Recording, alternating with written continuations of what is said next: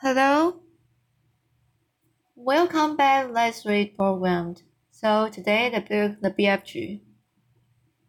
Let's go continue this chapter. The plan. So what's going on the following story? Let's get started. So could you do it, Air Marshal? The Queen asked. Well, I suppose we could the, the, the head of the Air Force admitted grudgingly. Then get cracking, the Queen said. You will need nine helicopters, one for each giant. Where is this place? The Air Force man said to the BFG. I presume you can pinpoint it on the map? Pinpoint? said BFG. Map? I was never hearing these words before. Is this Air Force being talking slum bungo? The Air Marshal's face turned the color of a ripe plum. He was not used to being told he was talking slum bungo. The Queen, with her usual uh, admirable tact and good sense, came to the re- rescue. BFG, she said, can you tell us more or less where is where this giant country is? No, Majester, the BFG said, not on my nanny. Then we are jiggered, cried the army general. This is ridiculous, cried the air marshal. You must not be given up so easy, the BFG said calmly. The first teaching Bob Stickle. You meet and you begin shutting you is beep squiggled. Bibbs quiggled. The, the army general was no more used to being insulted than the air marshal. His face began to swell, swell with fury, and his cheeks blew out until they looked like two huge ripe tomato, tomatoes. Your Majesty, he cried, we are dealing with lunatic. I want nothing more to do with this ridiculous operation. The queen, who was used to the tantrums of their, her senior officials, ignored him completely. BFG, she said, would you please tell these rather dim-witted characters exactly what to do? A pleasure, master, said BFG. Now listen to me carefully. You two boot buggers. The military men began to twitch, but then stayed up, stayed put. Is not having the foggiest idea where giant country is in the world, the BFG said, but is always able to guess there. Is gaping for words and bad words from giant country every night to blow my dreams into little children's bedrooms. Is knowing the way very well. So all you is having to do is this. Put your nine big belly poppers up in the air and let them follow me as I is galloping along. How long will be the journey take? The queen asked. If we is leaving now, the BFG said, we will be arriving just as the giants is having their afternoon snuzzle. Splendid, said the queen. Then turning to the two military men, she said, Prepare to leave immediately. The head of the army, who was feeling pretty miffed by the whole business, said, That's all very well, Your Majesty. But what are we going to do with the riders, riders once we've got them back? Don't you worry about it, the queen told him. We'll be ready for them. Hurry up now. Off you go. If it pleases your majesty, Sophie said, I should like to ride with the BFG to keep him company. Where would you sit? asked the queen. In his ear, Sophie said, show them BFG. The BFG got down from his high chair. He picked Sophie up in his fingers he swiveled his huge right ear until it was parallel with the ground. Then he placed Sophie gently inside it. The heads of the army and the force, the air force stood there goggling. The queen smiled.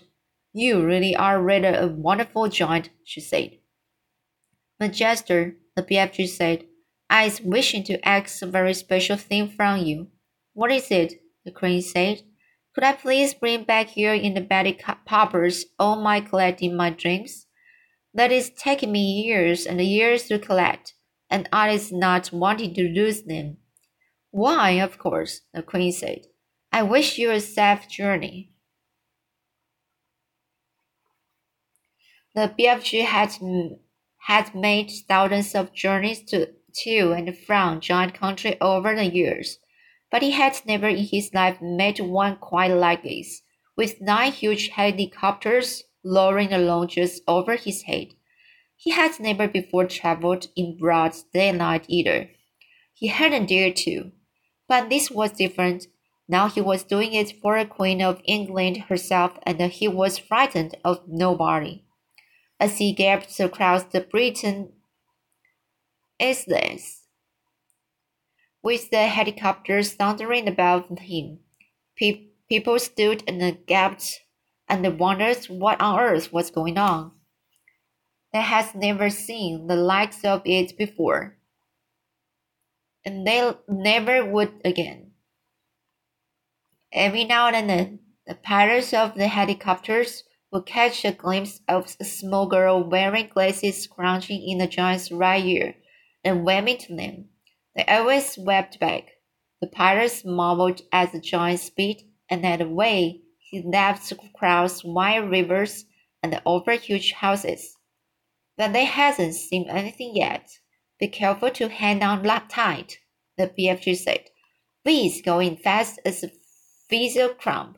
The BFG changed into his famous top gear, and all at once he began to fly forward as though there were springs in his legs and rockets in his toes.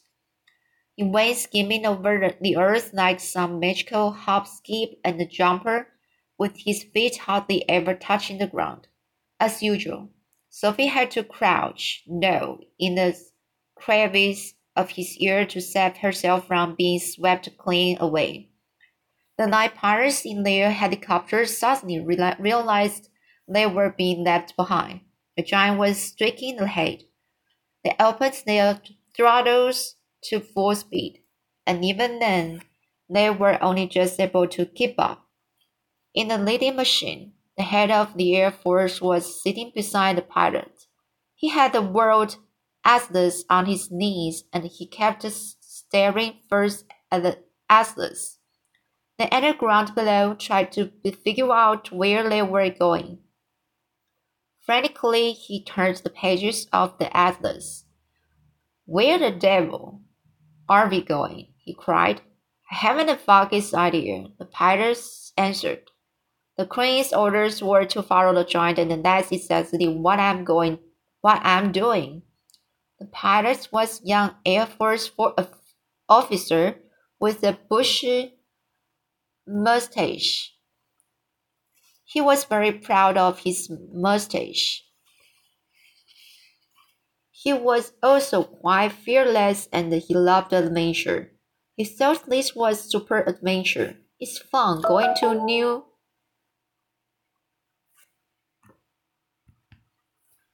New places, he said. New places, shouted the head of the Air Force.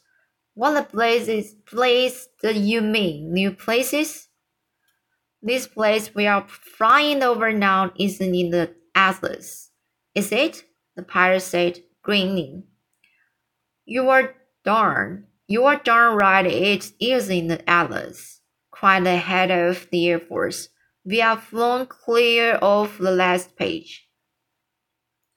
I expect that old John knows where he's going, the young pirate said. He's leading us to a disaster, cried the head of the Air Force. He was shaking with fear. In the seat behind him sat the head of the army, who was even more terrified.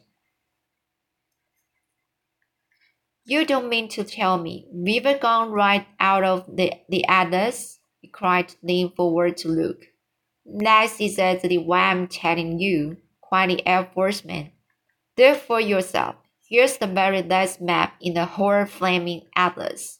We went off that over an hour ago. He turned the page.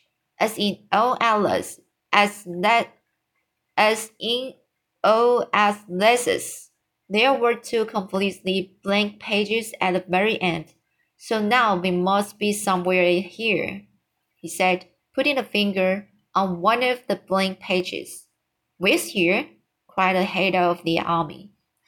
The young pirate was still grinning broadly. He said to them, That's why they always put two blank pages at the back of the atlas. They are for new countries. You are meant to fill them in yourself. The head of the the Air Force glanced down at the ground below. Just look at this God-forsaken desert, he cried. All the trees and the dead and all the rocks are blue. The giant has stopped, the young pirate said. He's waving us down. The pirates throttled back the engines, and the all nine helicopters landed safely on the great yellow wasteland. Then each of them lowered a ramp from this building. Nine jeeps, one from each helicopter, were dr driven down the ramps. Each jeep contained six soldiers and a vast quantity of thick rope and the heavy chains. I don't see any giants, the head of the army said. The giants is all just out of sight over there, the BFG told him. But if you is taking these slosh-buckling noise belly poppers any closer, all the giants is waking up at once, and then puff, puff goes the weasel. So you want us to proceed by jeep? The head of the army said. Yes, the BFG said, but you must all be very, very hushy quiet. No roaring of motors, no shouting, no mucking about, no pickering jocularly. The BFG, with Sophie still in his ear, trotted forward and the jeeps followed close behind. Suddenly, the most dreadful rumbling noise was heard by everyone. The head of the army went pea green in the face. Those are guns, he cried. There is a battle raging somewhere up ahead of us. Turn back, the lot of you. Let's get out of here. Pigs people, the BFG, said. Those noises is not guns. Of course they are guns, shouted the head of the army. I'm a military man and I know a gun when I hear one. Turn back. Those is just the giant snorting in their sleep, the BFG said. I is a giant myself and I know a giant snortle when I is hearing one. Are you quite sure? The army man said anxiously. Positive, the BFG said. Proceed cautiously, the army men ordered. They all moved on. Then they saw them. Every at a distance, they were enough to scare the daylights out of the soldiers.